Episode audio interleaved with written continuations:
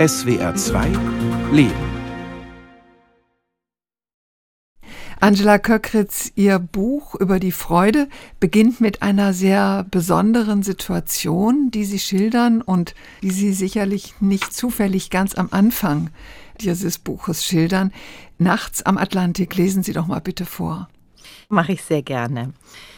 Ich saß nachts am Atlantik, die anderen schliefen schon, lauschte dem Rauschen der Wellen, der Gewalt, mit der sie an die Klippe unter dem Haus brandeten, schaute aufs Meer, einer schier endlos wogenden Fläche, über die der Mond silbriges Licht goss.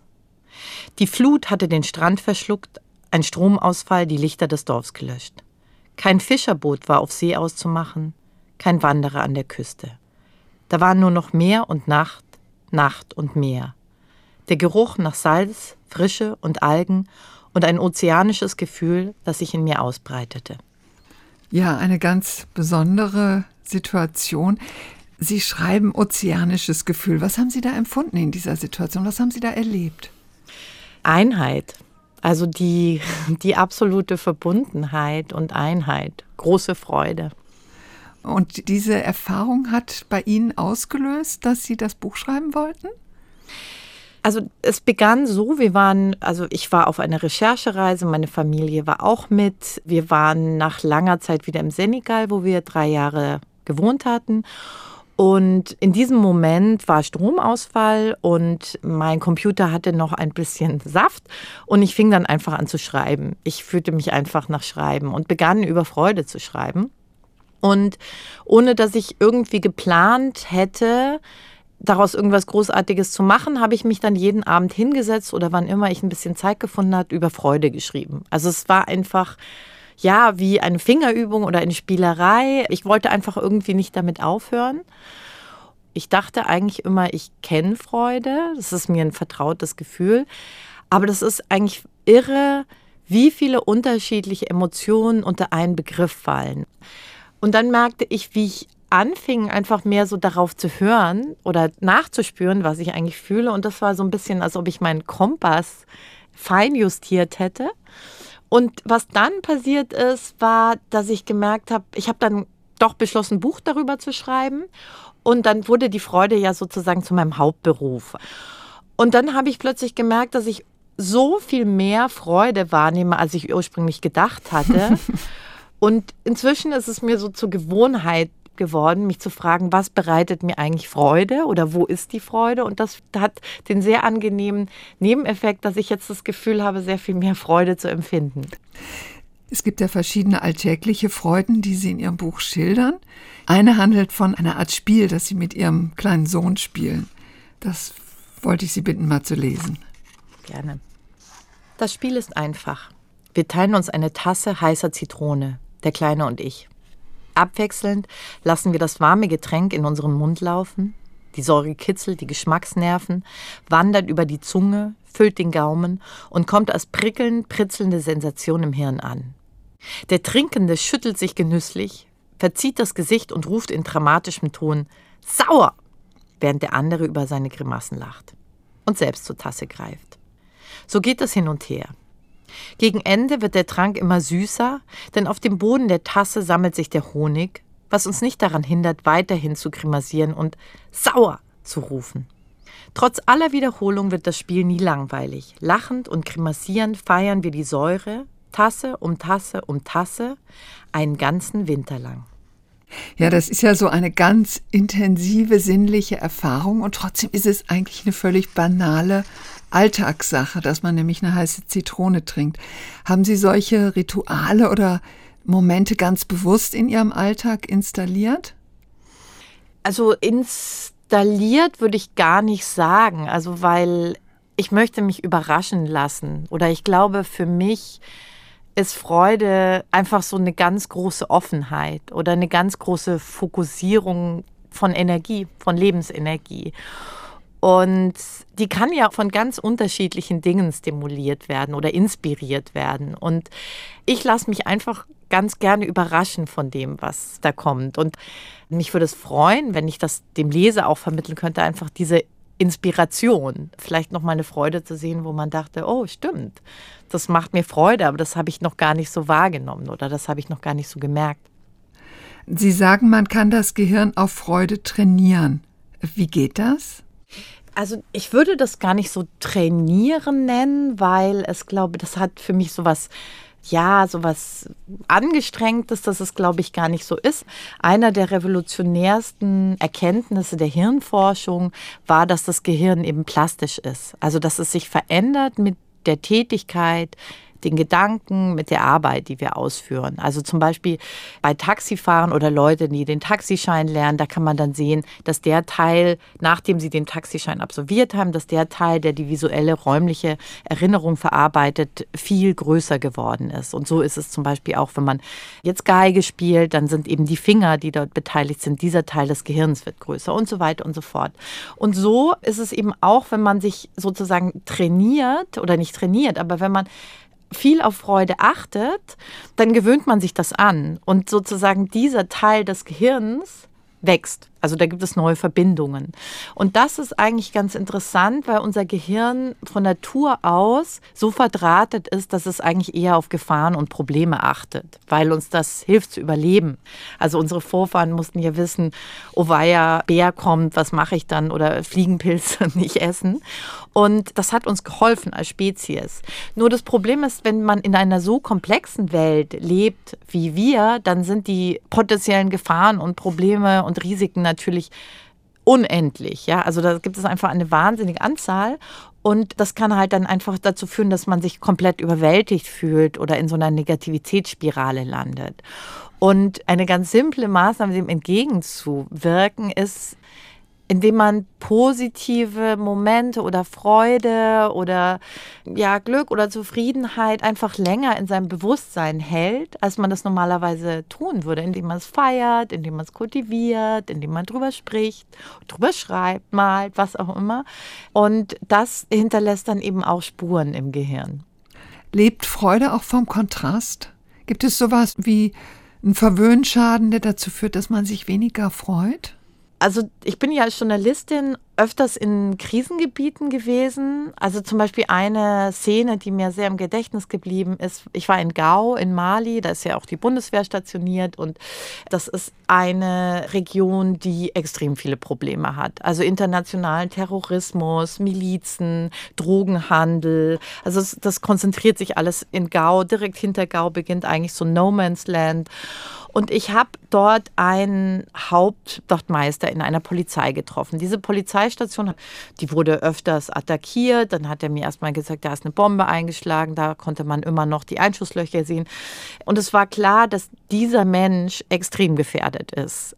Und ich saß dann in seinem Büro, in seinem Büro und der hat einen Witz nach dem anderen gerissen. Also es war der totale Galgenhumor natürlich. Und ja, und da hinten, jetzt kommt auch noch Boko Haram und hahaha. Und ich, also er hat sich totgelacht. Und mir ist es öfters untergekommen. Also auch zum Beispiel bei Dissidenten in China, Leuten, die sehr oft im Gefängnis waren und draußen. Da gibt es natürlich auch Leute, die depressiv sind und traumatisiert. Aber es gibt auch viele Leute, die so einen Galgenhumor entwickeln. Und ich habe mir dann überlegt, vielleicht liegt es auch daran, dass diese Gefahr oder das Bewusstsein von Gefahr macht ja sehr lebendig und aufmerksam. Und Freude ist ja auch was, was ganz viel Aufmerksamkeit und Wachheit eigentlich mit sich bringt. Ja, also man fokussiert wirklich ganz, ganz, ganz stark seine Energie auf etwas. Und außerdem ist Humor ein sehr guter Abwehrmechanismus oder Bewältigungsmechanismus. Und vielleicht hängt das manchmal zusammen. Dass die Freude ein regelrechtes Gegengewicht ist. Gegen ja, das, dass was es sein kann. Mhm. Ja. Das ist jetzt diese sehr lebendige, vitale, mitten im Leben, auch teilweise mitten in der Gefahr, mitten in der Not entstehende Freude. Sie schildern aber auch so ganz stille Momente, eine Geschichte ist drin in Ihrem Buch, wo Sie von einem Moosgärtner erzählen. Und die wollte ich Sie auch bitten, mal zu lesen. Einst sah ich einem Moosgärtner in einem verwunschenen Tempel in Kyoto zu. Es war ein wunderbares kleines Holzbauwerk, das sich in einem lichten Wald verbarg. Bäche glucksten, Vögel zwitscherten, die Schritte vibrierten unter dem weichen Waldboden. Er war ein älterer Herr, der einen Arbeitsanzug trug und völlig in seiner Aufgabe versunken war. Er hegte und pflegte das Moos mit einer Hingabe, die mich fast erschütterte. Er bemerkte mich nicht. Ich sah ihm lange zu, und so wie er in seiner Aufgabe aufging, ging ich darin auf, ihm zuzusehen. Ich hatte das Gefühl, einen glücklichen Menschen zu beobachten. Vielleicht waren die Umstände seines Lebens außerhalb dieses Waldes tragisch. Vielleicht hatte er geliebte Menschen verloren oder litt an einer Krankheit. In diesem Moment aber, bei seinem Moos, wirkte er mit sich im Reinen. Ja, was ich spannend fand daran ist, dass Sie so rausarbeiten, wie sehr es auf die Intensität des Momentes ankommt. Sie haben ja dieses Buch eben nicht über das Glück geschrieben. Das war doch sicher eine bewusste Entscheidung. Ja, also Salinger hat ja mal gesagt, dass Glück etwas Festes ist und Freude etwas Flüssiges. Und ich glaube, oder in meinem Empfinden ist das auch so. Ich, also für mich beschreibt Glück eigentlich auch eher Umstände, die, also Umstände, in denen man sich einrichtet. Also dass man seine Arbeit mag oder dort, wo man lebt oder mit wem man zusammenlebt. Und ich glaube jetzt zum Beispiel für jemanden, der sich unbedingt eine Beziehung wünscht und Single ist, wenn man den fragen würde, bist du glücklich? Wahrscheinlich würde die Person sagen, nicht so sehr, weil eben ein großer Wunsch unerfüllt bleibt. Wogegen Freude ist, glaube ich, etwas, das kann man immer empfinden, wenn man vielleicht nicht gerade in einer ganz schweren Depression steckt, auch wenn die Umstände gar nicht toll sind und wenn eigentlich alles schief läuft und ja, wenn die Bedingungen blöde sind, ich glaube, man kann trotzdem Freude empfinden. Und das finde ich, macht dieses Gefühl so interessant oder auch so vital oder auch so, es tröstlich. Ja, es hat oft mit der Natur zu tun, oder? Bei diesem Moosgärtner ja auch und andere Momente, die Sie schildern, auch diese Situation am Meer. Wie viel haben diese Freudengefühle für Sie mit Natur zu tun?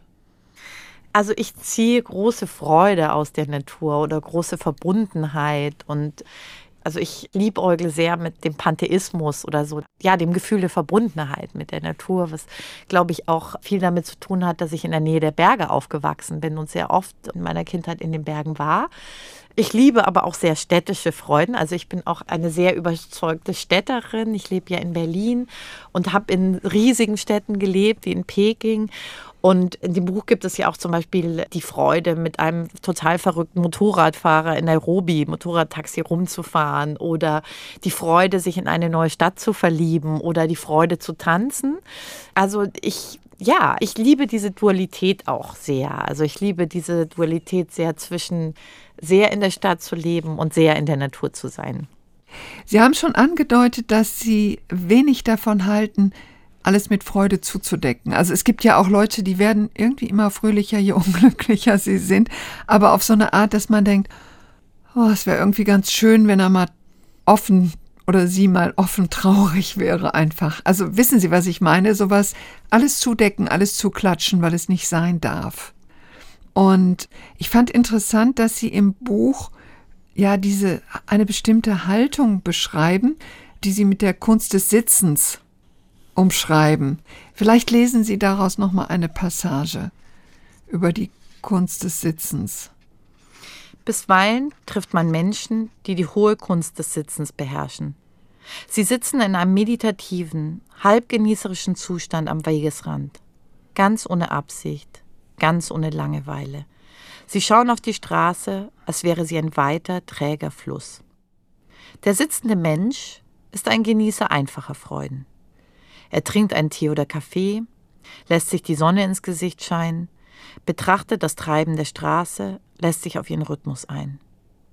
Die Sitzende erwartet keine großartige Unterhaltung, hat keine Angst, etwas zu verpassen. Es genügt ihr, einfach hier zu sein, Leute zu schauen. Anders als eine kalvinistische Arbeitsethik vermuten lassen möchte, ist der müßig Sitzende nicht einfach nur faul. Er oder sie schult sich in Gleichmut, Beobachtungsgabe und Menschenkenntnis. Einer Philosophie, die, so der chinesische Philosoph Lin Yutang, die Weisheit des Narren feiert, die Stärke des Schwachen, die Einfachheit des wahrhaft Kultivierten. Die daoistischen Weisen nannten diese Philosophie Wu Wei, was oft mit Nichtstun übersetzt wird. Tatsächlich ist die Übersetzung nicht treffend. Es geht den Daoisten nicht darum, nichts zu tun. Im Gegenteil, ein Sprichwort besagt, Doch Wu Wei kann man die 10.000 Dinge vollbringen. Der Weise verfällt nicht in blinden Aktionismus. Er versucht die Ereignisse nicht zu erzwingen oder zu überstürzen. Er beobachtet, lässt das Leben seinen Lauf nehmen, wartet auf den richtigen Moment. Ja, ich hatte den Eindruck, dass diese Haltung viel, obwohl es ja eigentlich erstmal nur um eine Haltung des Akzeptierens geht, soweit ich das verstanden habe, viel mit Freude zu tun hat. Ist das richtig? Das Schöne an dieser Haltung finde ich, dass sie meiner Meinung nach sehr stark am Leben ist. Und zwar insofern, dass es das Leben nicht als linear verstanden wird oder der Lebensweg nicht als linear, sondern das kommt und geht. Also man verliert und man gewinnt. Mal äh, hat man Energie und mal weniger. Mal möchte man raus, mal möchte man sich zurückziehen. Ich glaube, es liegt eine große Weisheit daran, den richtigen Moment abzuwarten. Also dem Moment, wo sozusagen die Dinge oder die, was auch immer es wäre, ja, also die historischen Begebenheiten oder der Markt oder andere Menschen um einen herum, die Sache, die man eigentlich möchte, begünstigen, ja, also indem man sozusagen auf die richtige Welle springen kann und mit der surfen kann. Und wenn diese richtige Welle nicht da ist, dann wird man sich abstrampeln und abmühen und rudern und rudern und rudern und man kommt aber nicht auf diese Welle drauf und man kann sie nicht surfen. Und ich finde auch das sehr tröstlich, dass jeder auch mal eine Chance bekommt oder jeder auch etwas daraus machen kann oder dass es vielleicht, wenn es heute nicht funktioniert, dann vielleicht morgen. Also irgendwas kommt mit Sicherheit und darauf kann man sich eigentlich verlassen oder darauf kann man sich verlassen. Und es ist schon mal gut, vorbereitet zu sein für diesen Moment, sein Surfbrett bereit zu halten, damit man dann in diesem Moment eben auch auf die Welle springen kann. Und auf diese Welle zu springen und mit ihr zu harmonieren, das ist ja im Grunde genommen diese Einheit, die Sie am Anfang Ihres Buches in dieser Ozeansituation schildern. Was tun Sie selber, um in dieser Weise offen zu sein für die Freude oder für das, was kommen soll oder das, was Ihnen einfach im Alltag passiert? Wie fördern Sie das oder wie, ja, wie machen Sie das? Mm, ich glaube, das ist ja etwas, was jeder hat, was es für meiner Meinung nach für Freude braucht, Staunen. Staunen, mit allen Sinnen da zu sein, mit dem Körper da zu sein, einfach zu staunen und sich zu sagen, wow. Und manchmal ist dieses Wow so ein, so ein leichtes und manchmal oder so ein ganz ruhiges und manchmal ist es vielleicht ein euphorisches und perlendes, ganz unterschiedlich. Aber ich glaube, das hat jeder Mensch und manchmal wird das verdeckt oder man verliert das eine Zeit lang oder man verliert vielleicht diese Fokussierung auf das Leben, auf diese Energie oder wird abgelenkt. Und ich glaube, es ist eigentlich eher das zu kultivieren und einfach da zu sein. Also wenn man zum Beispiel einen Apfel isst, den Apfel wirklich zu essen oder eine Erdbeere. Also ich glaube, man muss gar nicht sich hinsetzen unbedingt und meditieren. Das kann man natürlich machen, das ist toll.